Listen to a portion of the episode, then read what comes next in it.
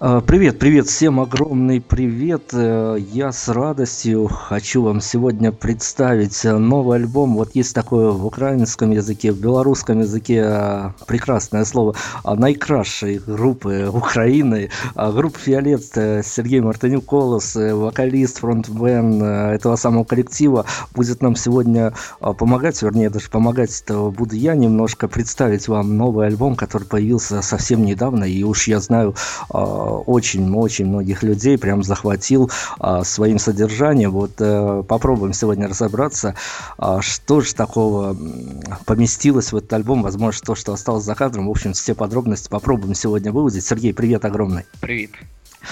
Да, ну вот и Будем мы сегодня обсуждать альбом, который, в общем, для многих, наверное, не то чтобы неожиданно появился в сети, но, тем не менее, да, группа «Фиолет», она богата на альбомы, а, но, а, честно говоря, уж по личным ощущениям не ожидал так скоро альбом, наверное, исходя из того, что прошлая пластинка еще а, не так давно то и была выпущена. Ну, в общем-то, попробуем разобраться с альбомом, песни, которые постились в этот альбом. А вот мы оттолкнемся, наверное, позже еще и от названия, которое, конечно же, попало э, в свое время, и э, многое за ним, наверное, таится, по мнению тех людей, которые уже слушали альбом, я тоже к ним присоединяюсь, но, тем не менее, а, этими композициями, которые попали в альбом, а, хотелось э, обозначить какую-то концепцию, которая, которая этому альбому могла быть присуща.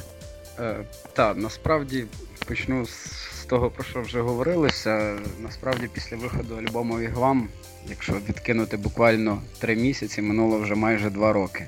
Тобто, на мій погляд, це достатній час, щоб е, за цей відтинок творчої роботи можна було зробити, записати і презентувати слухачам новий альбом. Тим паче ми ще достатньо молоді, якихось ідей, внутрішнього бажання вистачає все це робити.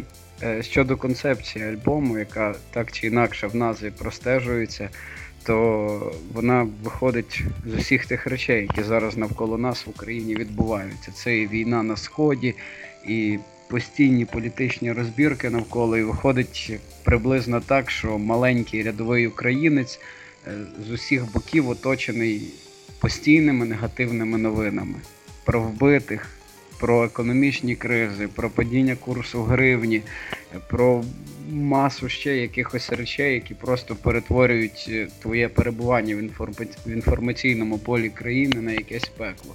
І в цей час дивним чином дуже для багатьох людей музика, культура починають відходити на другий, якщо там не третій план. Як це не прикро визнавати? І це той час, коли саме культура, на мій погляд, має бути віддушеною для людей, має бути чимось, що їх продовжує цими людьми лишати. Зрештою, в альбом потрапило 15 пісень. За винятком там е, одного синглу сини минулорічного, то все були нові наші пісні, які писались у 2014 році так чи інакше, про що б вони не були, стосувались там е, патріотичних речей, соціальних, філософських, любовної лірики, вони пронизані любов'ю. Тому що насправді все змінне, змінні політичні партії, там політичні курси, вибори, ще якісь там соціальні речі, а те, що лишає нас людьми, людяність нашу тримає любов. Е, про це не потрібно забувати. І пісні любові на полі бою це нагадування кожному українцю і нам насамперед, самим навіть музикантам, що не треба курватись, не треба постійно в якомусь стані агресії, апатії перебувати, в якому зараз перебуває чимала кількість українців. І це наша спроба показати, дати якусь альтернативу.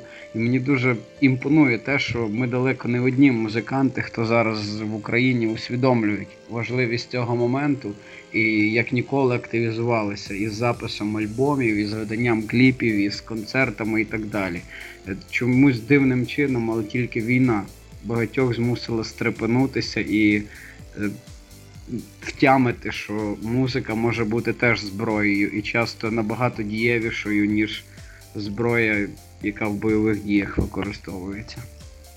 Ну вот э, как раз-таки, если коснуться внутренней истории, инсайдерской истории создания альбома, а, ну, может быть, я несколько издалека зайду на этот вопрос, но тем не менее есть э, факторы, которые и мне известны, общение с коллегами-журналистами, я не знаю, уж удивит этот или не удивит этот посыл, но и насколько он коснется или коснулся группы «Фиолет» в частности, тоже не могу судить, но тем не менее а, я знаю точно, эта информация абсолютно проверена, я за нее ручаюсь, что а, очень активно российские средства массовой информации с куда большей активностью ныне следят за творчеством того или иного коллектива, который в Украине на слуху, и очень любят, э, по крайней мере, кулуарно обсуждать, э, что же там выпустили, буквально разбирать это все на цитаты, на ноты, а, что выпустил тот или иной коллектив.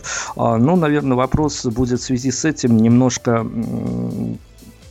отнесен к авторскому посылу, так скажем, альбома.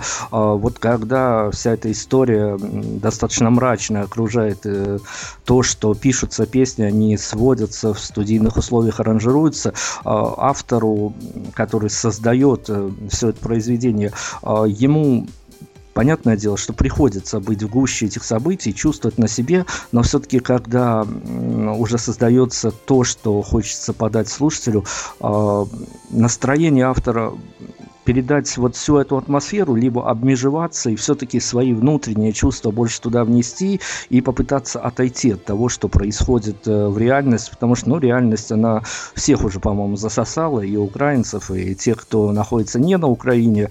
А, все-таки вот авторский посыл – это более личный альбом или альбом, который а, соответствует тому времени, в котором написано, и много эмоций, которые соответствуют реальности, там тоже замешано.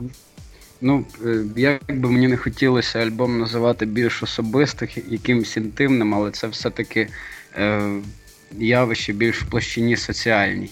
І як би не хотілося, знаєте, в якийсь інший період розвитку країни, нашого регіону, пост СНДшного, можливо, музиканти і мали би займатися суто музикою без декларування різних громадських речей і так далі. Але хто жив в Україні, хто більш-менш орієнтується всьому тому, що в нас відбувається, той прекрасно розуміє, що в Україні.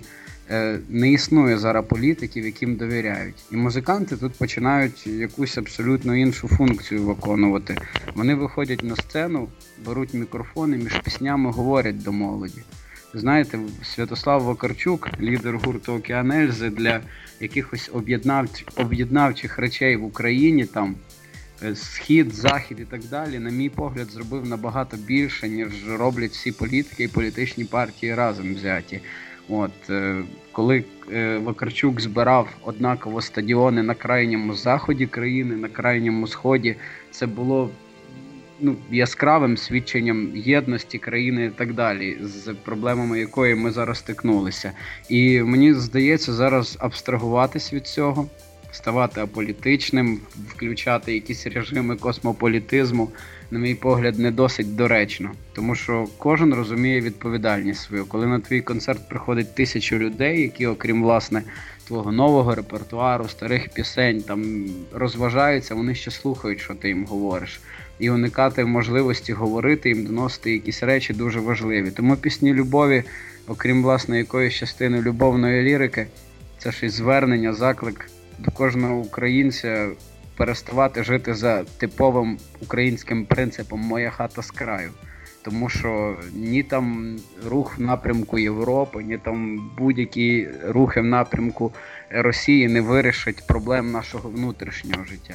Кожна країна, незалежно від того, там Росія, Україна, це Білорусь, починається з кожної маленької людини. Від того там смітить вона собі під ноги, не смітить і так далі. І мені здається, що я, як людина, яка тривалий час займалася до музики ще громадською діяльністю, просто не могла лишитися осторонь. В піснях альбому присутня любов, присутня ностальгія, меланхолія по минулому, а лише є частина пісень, яка присвячена реаліям, моє відчуття. Там, Наприклад, пісня Герої, е, вона з одного боку присвячена воякам які зараз захищають нашу можливість грати концерти, але з іншого боку, вона спрямована і в деякій мірі проти влади чинної, якій швидше всього вигідна ця війна і проти олігархів, і проти всіх тих людей, яким глибоко кажучи, байдуже. І я просто не міг осторонь обійти в ліриці до альбому всі ці речі. Попри те, що пісні писались в 2014 році, ми уникли того, щоб відразу видавати їх синглами, щоб вписатися в кон'юнктуру. Минуло вже півтора, навіть більше роки, і тільки тепер пісні під обкладинкою альбому вийшли. Для когось ці теми вже набили оскоману, але для мене особисто вони досі актуальні, бо є мої знайомі, поранені, які лежать в госпіталях, лікуються, дехто з ампутованими кінцівками. Ще ряд цілих моїх знайомих так і не повернувся зі сходу. І все це не може не накладати відбиток на музику. Там, як би ти не хотів абстрагуватись, відмежовуватись, як би ти хотів бути просто музикантом, не заходити в площину громадських рухів, політики. Цього дуже важко уникнути, і більше того, я свідомо не хочу цього зараз уникати. Не зараз. Через 10 років, коли все стабілізується, я готовий писати альбоми про любов, про пошуки сенсу життя і про ще якісь абстрактні речі. Хорошо, я перед э, первой композицией, которую мы включим в эфир с альбома, я продолжу буквально эту тему, буквально пару фразами. А, ну, не секрет, что когда страна переживает не лучшие времена, действительно на какую-то очень важную роль, пускай даже не в посещении концертов, потому что делать это временно трудно, да и концертов меньше становится, но тем не менее, а, когда музыкальный продукт доходит до слушателя, слушатель тоже воспринимает его по-своему. А, вот если коснуться этой истории, то в момент, э, когда песни уже записывались, э, были какие-то ощущения, что э, вот бы хорошо было, чтобы действительно правильно восприняли этот посыл, не воспринимали некоторые композиции в лоб, что вот за ними ничего не кроется, и вот напрямую те слова, которые поместились в ту или иную композицию, чтобы что-то хотелось за ними рассказать, но э, некоторые, так скажем, достаточно маргинальные слушатели могут воспринять это все буквально и особо не копаясь в текстах. То есть э, реакция публики, она была важна для авторов, которые выдавали эту пластинку? Е, звичайно, що інша справа, що як ніколи в цьому альбомі тексти, особливо ті, які соціального спрямування, вони вийшли досить доступними і прямолінійними. Тобто дуже важко насправді якісь інші сенси знайти в таких піснях, як там Герої, Сталеві серця, танго. Були деякі відгуки, наприклад, е, щодо пісні Сталеві серця, в якій приспів звучить ім'я Тобі революція. Тобто мені люди закидали вже хороші революції хороше якихось речей. Тобто, в той час, як я був змушений цим людям пояснити, вчора якраз для одного з наших музичних сайтів робив екскурс з е, піснями альбому, я роз'яснив, що пісня це радше е, виходить поза межі політичних реалій України, а радше вона спрямована на плекання в людині своєї здатності міняти обставини боротися з системою, і оця спроможність людини, зрештою, визначає е, її можливість не бути гвинтиком в системі, а щось рішати, а не коли зверху постійно за тебе рішають. Тому би мені хотілося, щоб, наприклад, цю пісню не сприймали так буквально. Е, там в контексті наших українських революцій це трошки вище. Це про природу людську, про наше прагнення не бути рабом, заручником обставин, а обертати обставини на свою користь. Що стосується любовної лірики, вона так чи інакше дуже особиста.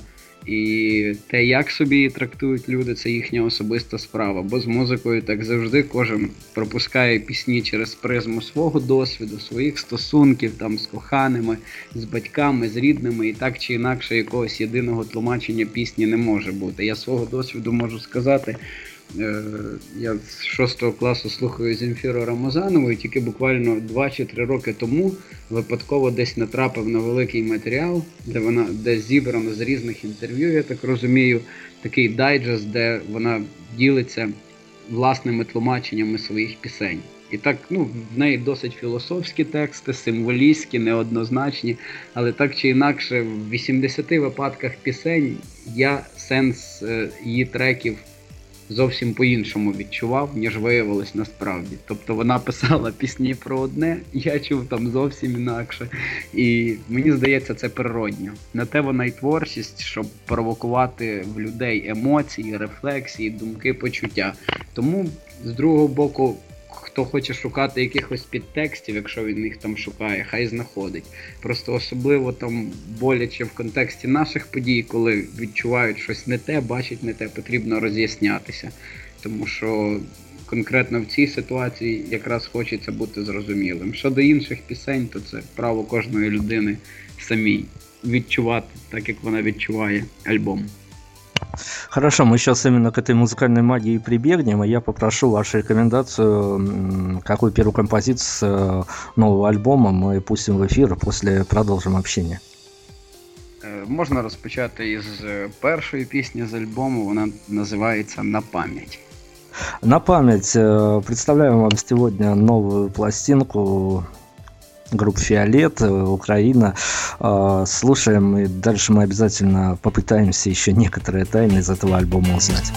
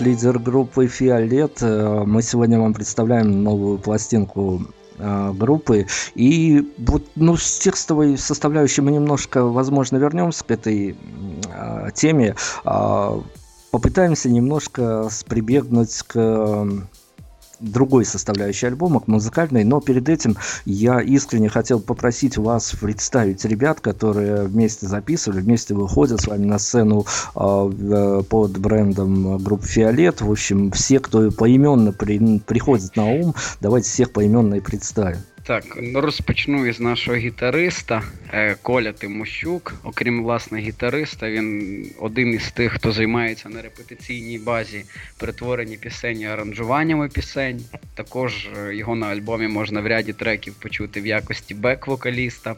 Те саме стосується нашого клавішника Петра Свіста, який е, теж займається, відповідає в нас за аранжування разом з Колею, який теж неодноразово звучить в альбомі в якості бек-вокаліста.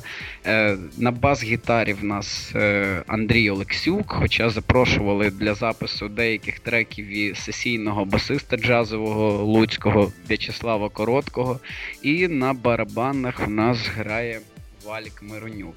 Е, в альбомі також можна почути, окрім власних голосів музиканти, ще й нашого концертного менеджера е, в пісні Сталеві серця, наша Маринка. Е, єдина жінка в нашому колективі співала Бекі на приспіві.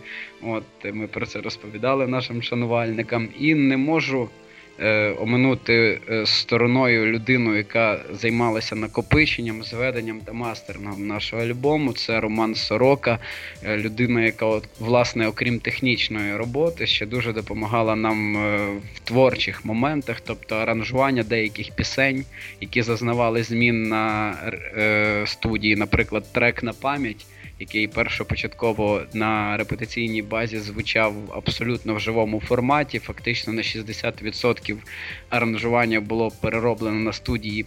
Під електронний формат, також е, що стосується партій, бек-вокалів і багатьох інших е, важливих насправді дрібниць творчих, це все Роман Сорока, який якого спокійно можна називати саунд-продюсером нашого останнього альбому.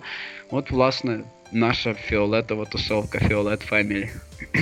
Ну вот, вроде бы никого не забыли, и как раз-таки ее музыкальной составляющей. А, ну вот всегда удивляло, конечно, творчество группы Фиолет, что альбомы, ну, получаются временами где-то разные. Понятно, что где-то общее, ну, одни и те же люди пишут, одни и те же люди сочиняют, а, что-то общее случается, но, тем не менее, всегда находилось что-то новое на каждом из альбомов.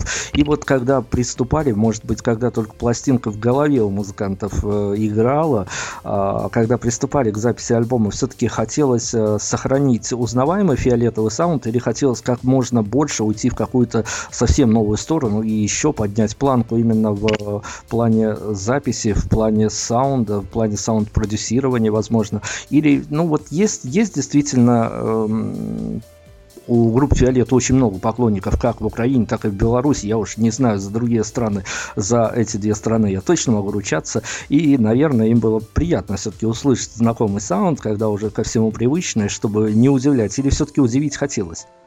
Ну, насправді я буду відвертим. Ми свідомі того, що ми граємо е, ну, можна сказати, традиційний поп-рок і там з легкими домішками якихось інших стилів. Там, Якщо це концерти, само собою, музика звучить набагато агресивніше, ніж вона звучить на альбомах. Але ми були свідомі того, що це далеко не той альбом, з яким, в якому ми готові експериментувати із саундом. Ми хотіли зробити максимально якісно все, е, що стосується накопичення, що стосується передачі настрою. Е, не склалося, на мій погляд, із тим, щоб на студії адекватно передати всю атмосферу живості, яка була на репетиційній базі. Це проблема далеко не тільки фіолету, мені здається, чимало гуртів на концертах, яких я був, які на концертах досить живо, драйвово звучать, в студії отримують передбачувано прилизаний продукт. Сталося так і з нашим альбомом, як це не прикро визнавати. Попри те, що мені все подобається, це в більшості абсолютно радіоформатна музика. Тобто не вистачає трошки, на мій погляд, гітарного бруду, драйву і так далі. На репетиційній базі пісні звучали частково по-іншому. Вони по-іншому зазвучать і в турових концертах, концертах. А тур у нас стартує вже менше ніж за місяць охопить близько 20 обласних центрів України. Е, плануються навіть в Білорусі концерти. Зараз ми ведемо перемовини про виступ у Мінську та Бресті. От, Якщо не заборонять концерт. І е, до чого я вів? І ми були свідомі того, що ми граємо в тому стилі, в якому ми граємо. Тобто, попри якісь тенденції, які відбуваються навколо, попри там знову популярність нью-вейву, електропопу, яка відроджується, і чимало команд в Україні знову таки на цьому поприщі працюють. Ми поки що тримаємо цю планку. Але вже в процесі е, запису матеріалу. Між музикантами в нашій тусовці маленькій велися розмови про те, що після видання цього альбому можливо спробуємо щось змінити, причому кардинально змінити, як мінімум на е, якусь якийсь міні-альбом EP спробувати зазвучати цілком інакше. Е, в нас є два варіанти. Е, ми схиляємося. Це електронна музика, абсолютно електронна. Вже цього року на деяких турових концертах е, деякі пісні звучали з електронним педом. Тобто без живих барабанів ми намагалися, пробували, в принципі, це зайшло шанувальникам. З другого боку, відверто гранжові речі, концертно, такі як карма, схиляють нас до можливості спробувати себе в трошки важчій музиці в альтернативі. Тобто і один і інший варіант, попри те, що вони дуже кардинальні, на ура сприймаються нашими музикантами. Побачимо після туру, після невеликої відпустки, що буде робитися на репетиційній базі, куди буде рухатися наша творчість, але мені видається, прийшов той момент, коли хочеться щось змінювати, коли хочеться вийти за рамки класичного поп-року, яким би він не був слухабельний і так далі. І хоча я розумію, що дуже часто не так важливий стиль, в якому ти граєш, а важливо те, як ти граєш. Що ти несеш в своїх піснях і так далі. Все ж таки, я би поекспериментував з формами. Якщо не вдасться це зробити в рамках фіолету, у мене є завжди сайт-проекти, в мене є чимало знайомих там з різних е, музичних тусовок, і я, можливо, би спробував щось зробити, як, якщо все це піде, все-таки.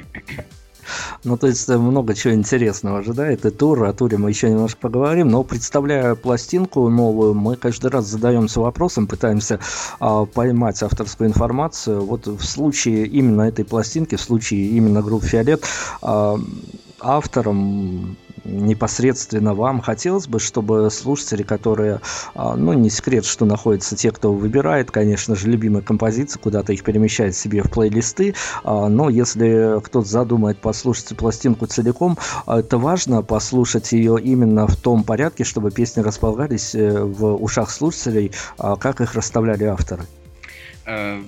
До речі, дуже цікаве питання, бо задовго до виходу альбому, коли писалися прес-анонси, коли ми оголошували дати виходу альбому, коли врешті вийшов прес-реліз, то я неодноразово заявляв, що перелік пісень тут не випадковий. І він е, покликаний, власне, не так динамікою пісень, як е, текстовим супроводом і так далі. Я вже зазначав, що це своєрідний прозовий твір, роман, віршований пісенний роман. Е, в вигляді музичного альбому. І попри те, що пісні між собою різняться тематично, на мій погляд, вони відображають е, сторони життя, всі сторони життя однієї маленької людини е, нашої країни. Тобто починаючи від її минулого, тобто там трек-касети, там далі до мандрів країною, а в нас і географія присутня в альбомі, бо є пісня Каштани, де ми про Київ співаємо, і один з символів столиці нашої країни, і Львів. А здорово, давайте тогда еще на музыку отвлечемся и какую-то композицию еще из альбома представим. Вот опять-таки авторские, авторские рекомендации у нас. Е, слухаємо одну, на мій погляд, із найважливіших і найбільш хвилюючих пісень альбому Танго. Танго, группа Фиолета, пластинку 2015 года мы вам представляем сегодня с авторским, с внутренним рассказом о ней лидера коллектива.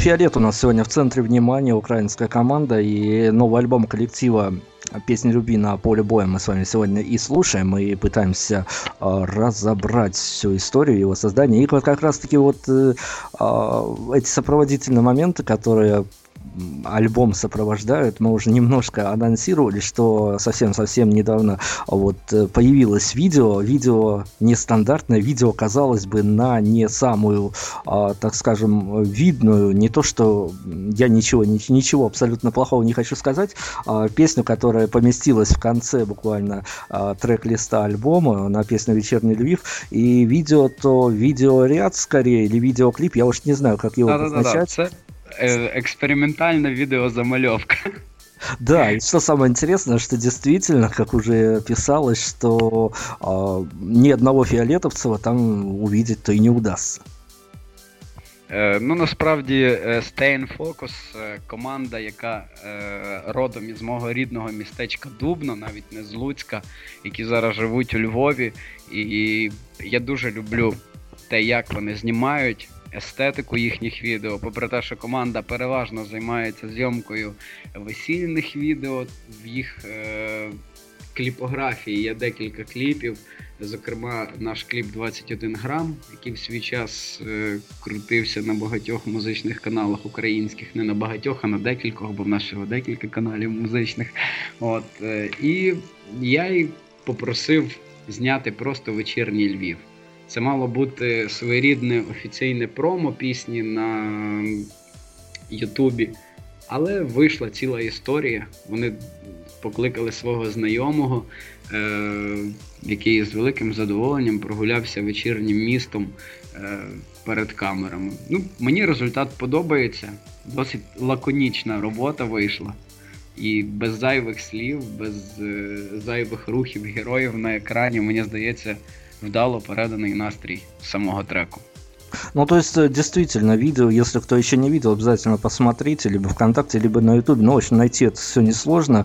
А, «Вечерние львы» так называется композиция, на которую снято это видео. Но, как показалось после первого же просмотра, что видео вполне себе форматное, то есть а, вполне себе адекватным получилось для широких масс и вполне себе может претендовать на эфиры а, не только в интернете, но и на ТВ-каналах. Я уж не знаю, какая ситуация в Украине с, формати... с форматом видео и насколько фи, группе «Фиолет» удается пробиться на центральный телеканал, но тем не менее показалось, что это видео, а, видеозарисовка такая вполне может э, с собой охватить широкие массы. Насправді є канал М1, в нас найпопулярніший, центровий. Там переважно відверта поп-музика крутиться. Максимум там з українського це може бути Океан Ельзи, там Друга ріка, Бумбокс і декілька команд. Але є такий канал, як A1, перший альтернативний канал України, який крутить від е, хардкору до українського попу актуального. І фактично кожен у нас кліп.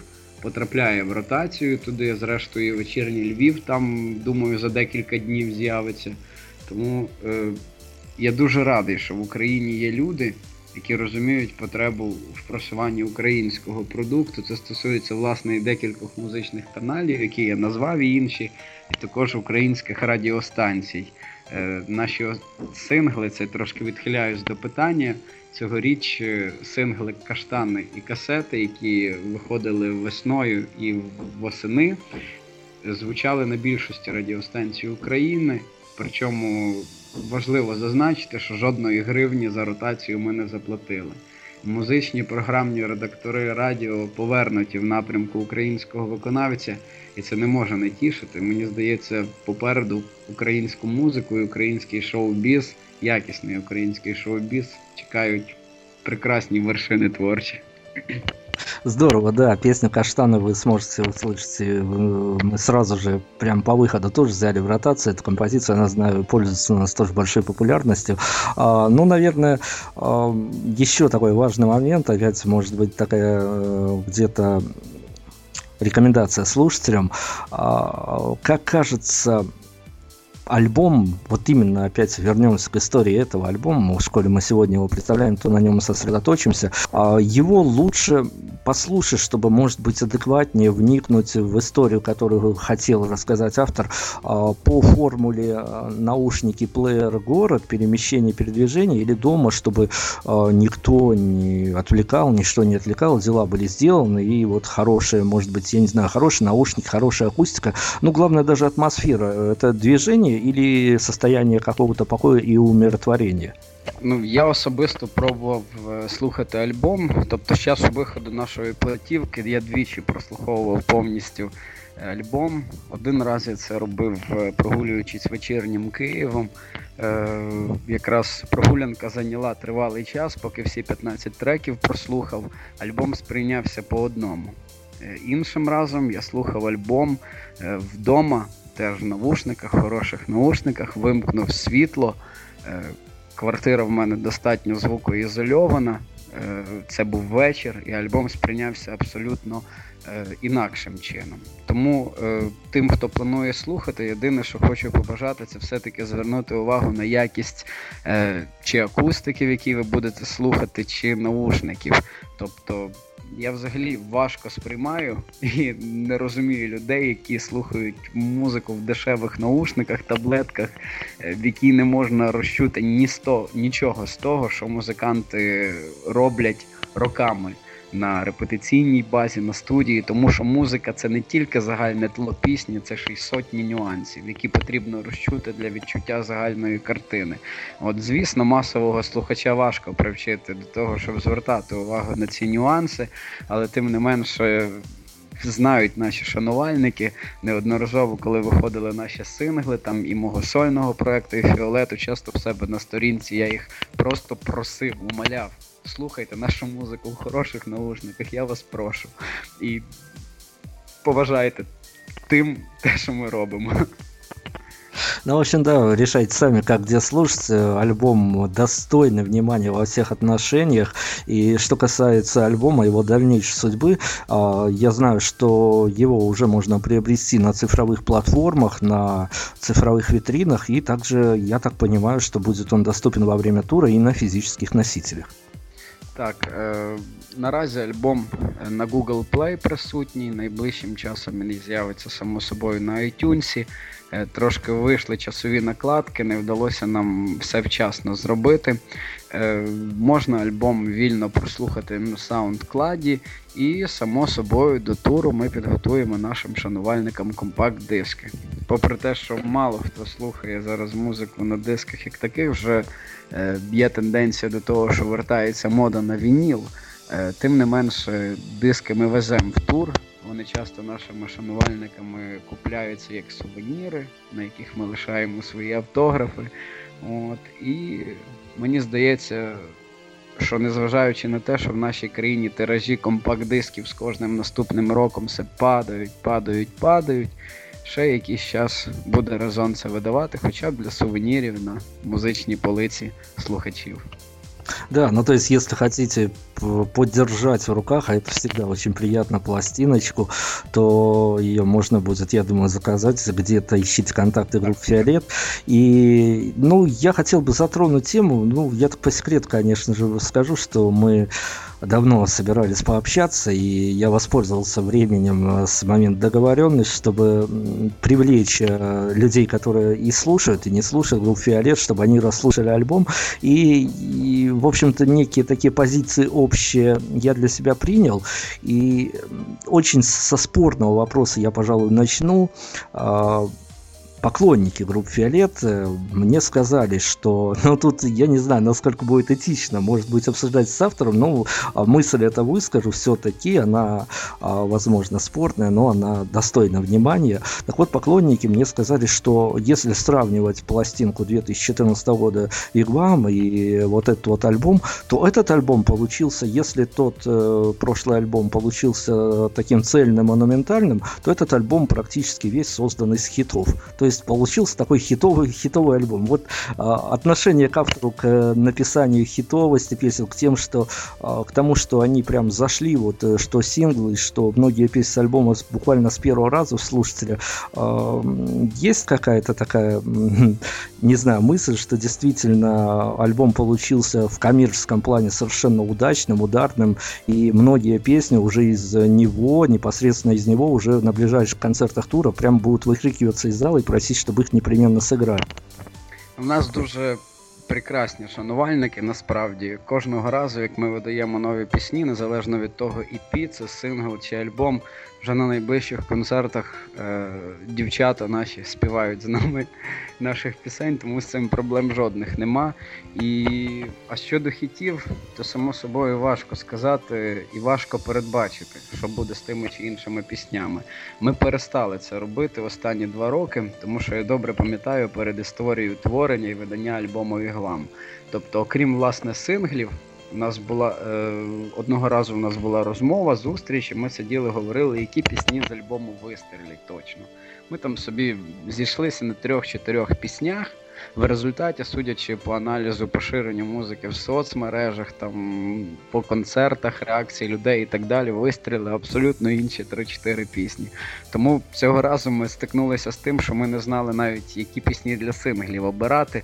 Тобто не було відчуття того, що щось десь вистрілить. Тобто на кожен сингл. Е, період видання синглу ми записували декілька пісень, от і вже тоді думали, що видавати. Дуже нам допомогла е, компанія FDR.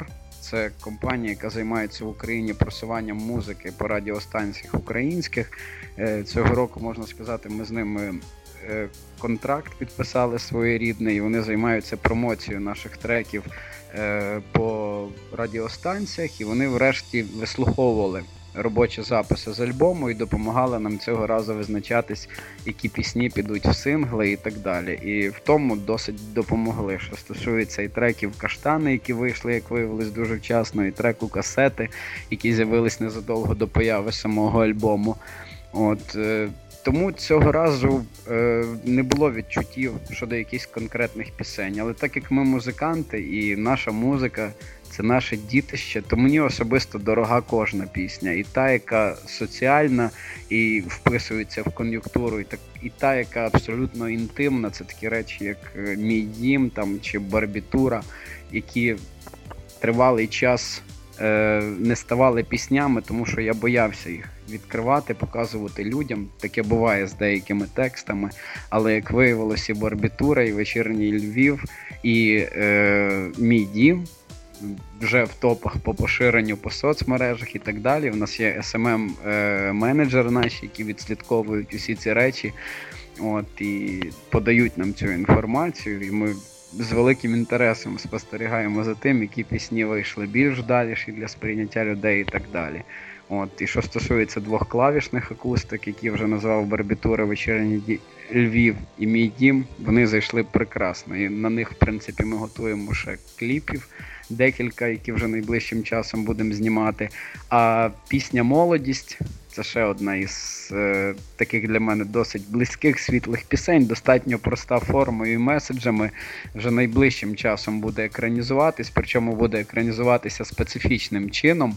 Буквально сьогодні ми закликали наших шанувальників поскидати нам на мейл е, відео.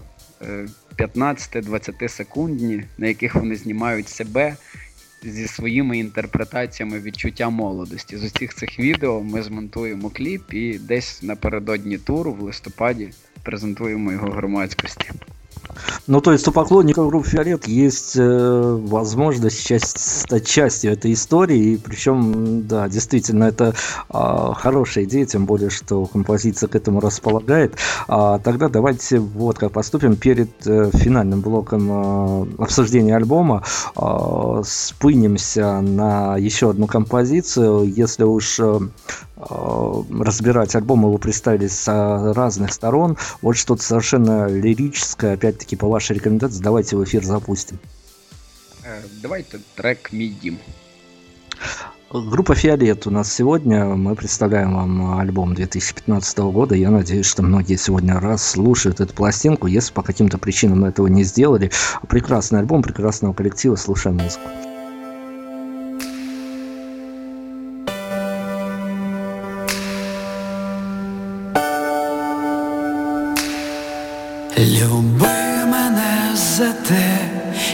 Як із тобою, і хай на світу край тебе я не звожу, хай в справах і проблема з головою. Я просто біля тебе. Десь тихенько посиджу, зайди в мій дім.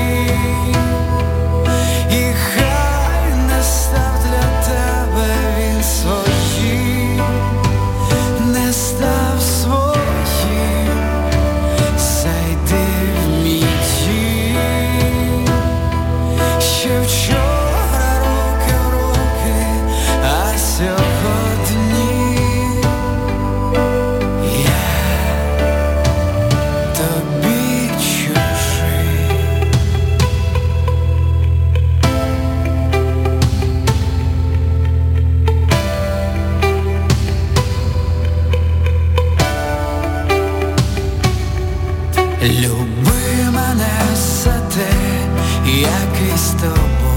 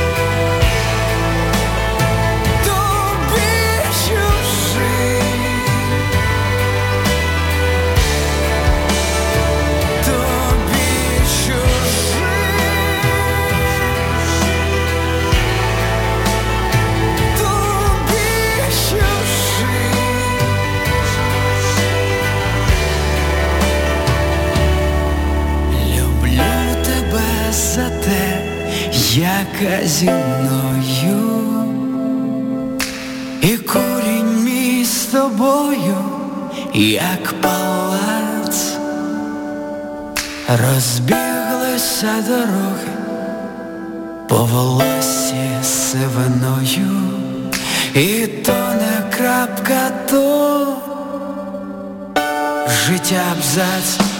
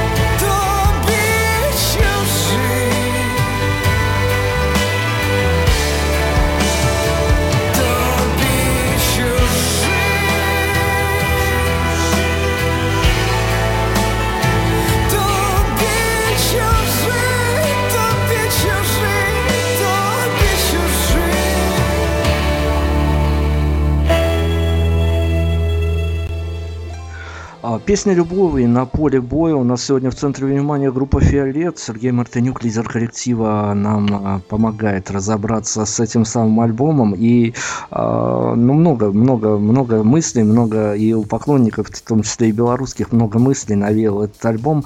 И, а, наверное, все-таки, если вот традиционный вопрос, который всегда всем задаю, но я его переформатирую э, в формат обсуждения альбома.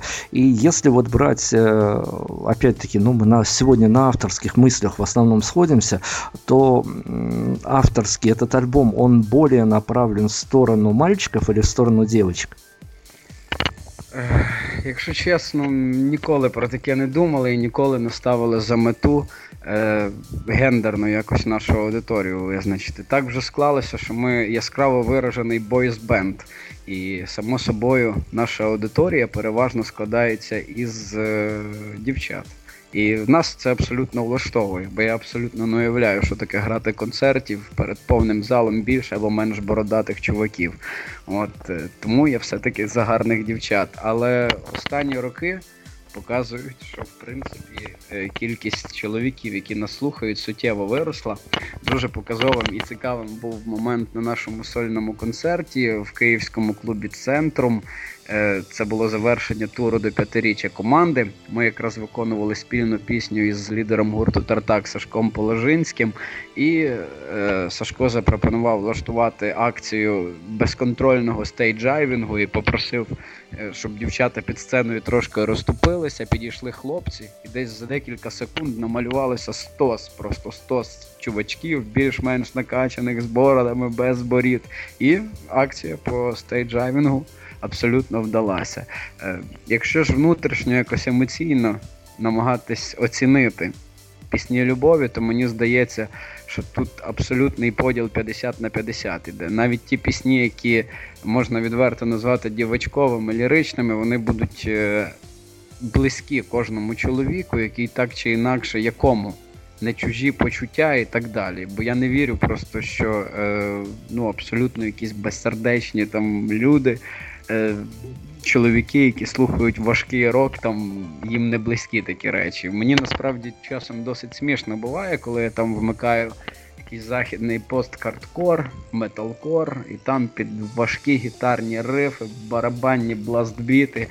Там кардан просто божевільний. Хлопчики пісклявими фальцетними голосами співають Вбий мене, бо я не можу далі жити, ти мене кинула.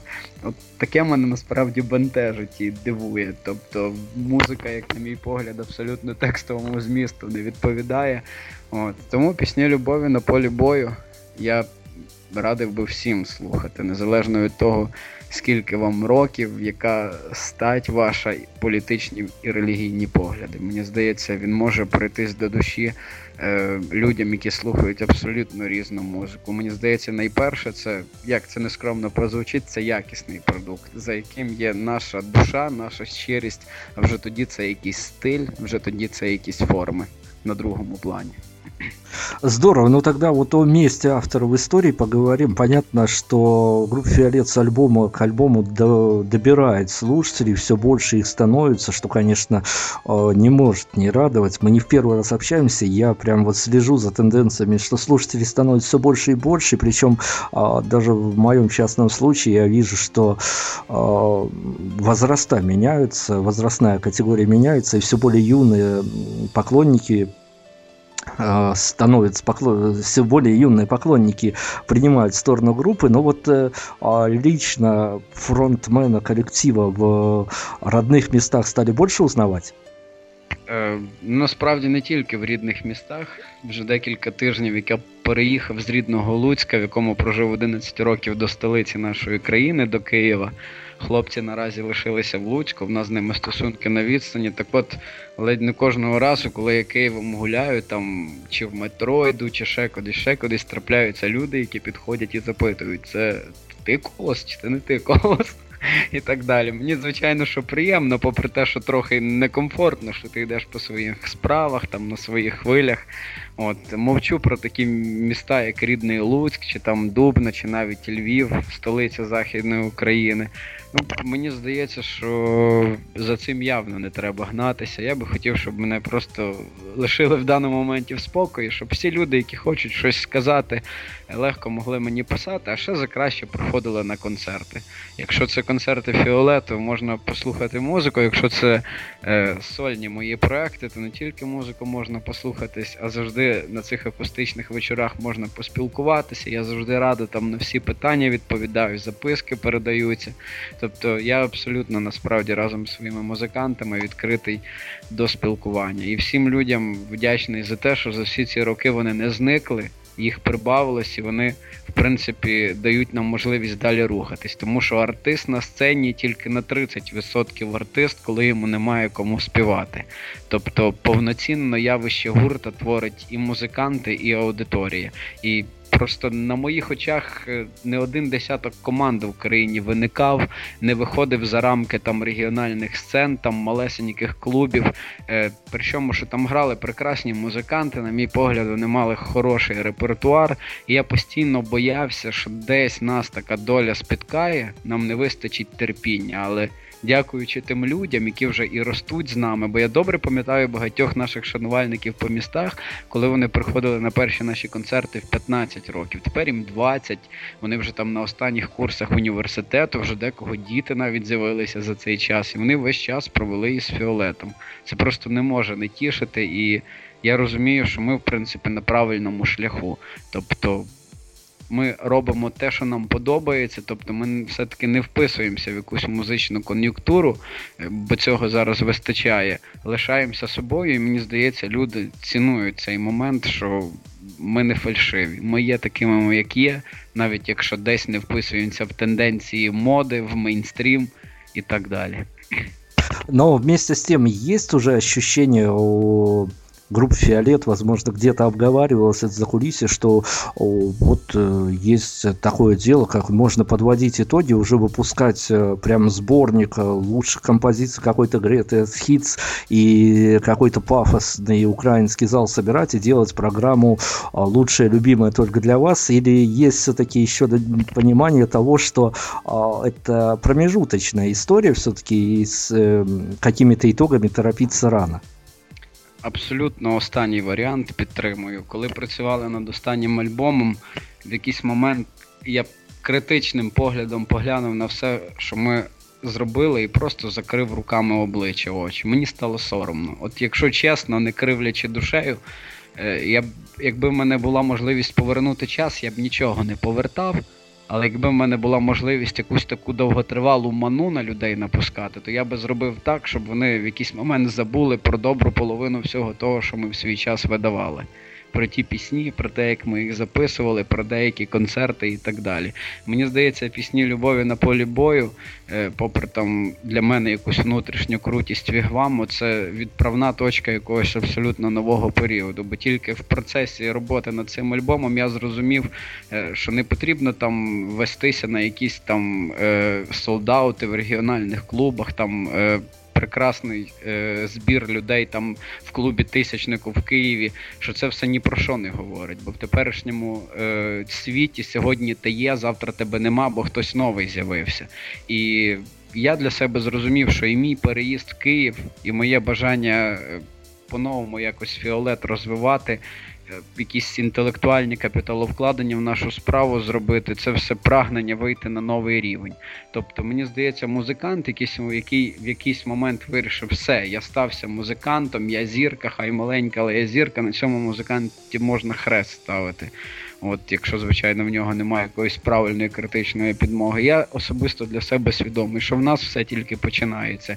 І, можливо, прийдеться щось міняти людей міняти, можливо, якихось, можливо, треба буде напрямки міняти, можливо, ще що, що на що робити, але я знаю, що е, я не зупинюся. Я буду йти і через років 20-30 я спокійно зберу НСК Олімпійський, як Славково Карчук минулого року, от, де відспіваю е, програму з кращих хітів за 25 років. і декілька наостанок нових пісень заграю. Я вірю, що так буде. Все только начинается. Я, абсо... я працюю. Абсолютно без зерків і такі а, колоси на сцені «Золота фіолета. І ми уже в финале мы, мы взяли забаву еще с прошлого сезона, такую забаву, которая приносит свои плоды, а музыканты потом уже за кадром мне часто говорят, что вся эта история действительно воплотилась в реальность. И вот тут, э, несмотря на беззерочность такую, но вот я надеюсь, что все-таки скромность не взыграет, и тур, тур на носу. А вот э, у группы Фиолет, э, у талантливых ребят, понятное дело, что и талантливые поклонники, а, но мы, может быть, им в помощь, кто-то обязательно нас услышит. Я думаю, что и поклонники группы Фиолет обязательно услышат наше интервью, будут слушать, и мы им в помощь, может быть, а вот именно, понятно, за всех ребят мы не скажем, но, может быть, есть какая-то мрия, мечта именно у Колоса, чтобы после концерта кто-то подошел и что-то такое, может быть, недорогое совсем, а может быть, где-то сделано своими руками, а может быть, ну вот что-то, что хотелось бы подарить, а вот до сих пор почему-то поклонники не подарили. Вот смех, вот аплодисменты, хорошее настроение, а, обмен энергетикой, мы все оставляем в покое сейчас, это все хорошо, это все будет обязательно, а вот, может быть, если есть какие-то личные пожелания к поклонникам. Ну, я насправді звичайних подарунків приймати не буду. Якщо щось приймати, то тільки ключі від квартири в Києві. От. Все решта мене не цікавить. Здорово. Ну, в общем, вот... Я цинічний зараз. Рекомендації Але все решта дарують справно. Дарують книжки, дарують вініл, дарують чай, дарують там футболки. Тобто з всім цим проблем нема. От ключі від квартири я з великим задоволенням прийму. Ну, в общем-то, фан-клубу, наверное, уже тогда рекомендация. Ребят, копите. А, тур, тур на носу. Порадуйте, порадуйте автора, порадуйте вашего кумира. И, ну, еще одна такая, наверное, забавная история тоже будет э, интересна. Я всегда задаю этот вопрос, э, если не забываю. А, когда Колос в последний раз совершенно неожиданно для себя а, в каком-то месте столкнулся с творчеством группы Фиорет, вот где неожиданно последний раз пришлось слышать, э, не знаю, по радио или в каком-то, может быть, живом исполнении, кто-то играл, или где-то музыка Фіолет совершенно неожиданно заіграла. Ну, нещодавно була така ситуація, декілька тижнів, по-моєму, назад. Дзвонить мені мій знайомий телефонічно, з яким я дуже давно не бачився, і кричить трубку: Колос, колос, а там якась музика на задньому плані, я не можу розчути. Слухай, слухай. Ну, Замовкає, я чую через трубку, дуже погано чую нашу пісню пісня Наша карма найважча пісня альбому Вігвам. Через 30 секунд чоловічок е, повертається, алло, ти тут, кажу, тут, каже, чув, чув, кажу, а де ти є? І він мені розказує, що він в Ратнівському районі, це саме один з крайніх північних районів е, Волинської області, яка межує із е, Білорусі. Вже він каже: я в сільському клубі на танцях. ну, Мене це вразило. Там Ви мені колись розказували, що в сільських клубах, типу, на танцях звучать наші повільні старі пісні, там найкраще разом, пусте речі, від яких я відкрещуюсь, коли мене питають, це ваші пісні, я кажу, ні. Це не наші пісні. Я не чув таких пісень. От то це мене вразило, якщо чесно. Ну я пам'ятаю, що коли я вчився ще в рівному дубну в школі, то в нас на дискотеках звучав Рамштайн, Лімбіскіт, Лінкі, навіть Red Hot Chili Peppers. От, але стало приємно. Ну вот она, народная популярность, действительно. Я думаю, что песни из альбома, а, который мы сегодня представляли, будут тоже звучать э, на многих радиостанциях. Ну и обязательно, конечно же, спешите на концерты. Концертов будет много, концертов, э, тем более, что есть уж задача сплотиться, а, накопить на ключики от квартиры, так что приходите на концерты обязательно. Конечно, там же и диски можете купить. Это очень-очень такой раритетный в данный момент все-таки товар, и всегда приятно от э, музыкантов с автографом получить диски. А, мы будем завершать, э, выберем сейчас еще одну композицию, и если э, есть какие-то слова для слушателей, для тех, кто придет на концерт, я передаю эстафету Колосу и сам буду уже потихонечку финалить ефір. Я всім хочу побажати побільше миру всередині себе і любові, більше можливостей подорожувати, бо тільки в подорожах, у відкриттях світу пізнається весь кайф від життя. І при цьому не забувайте заряджати свої плеєри там чи телефони і тримати при собі хороші наушники. Якщо у вас нема хороших наушників, відкладіть з двох-трьох зарплат стипендій, але купіть собі хороші наушники. Я вам даю гарантію. Будь-яка прогулянка навіть своїм рідним містом, в якому ви вже 100 років гуляли, чи чужим містом, чи взагалі іншою країною, з вашою улюбленою музикою буде в 100 раз кращою. Це був колос, гурт Фіолет. Зустрінемося на концертах. Слухайте наш новий альбом Пісні любові на полі бою. Всім миру!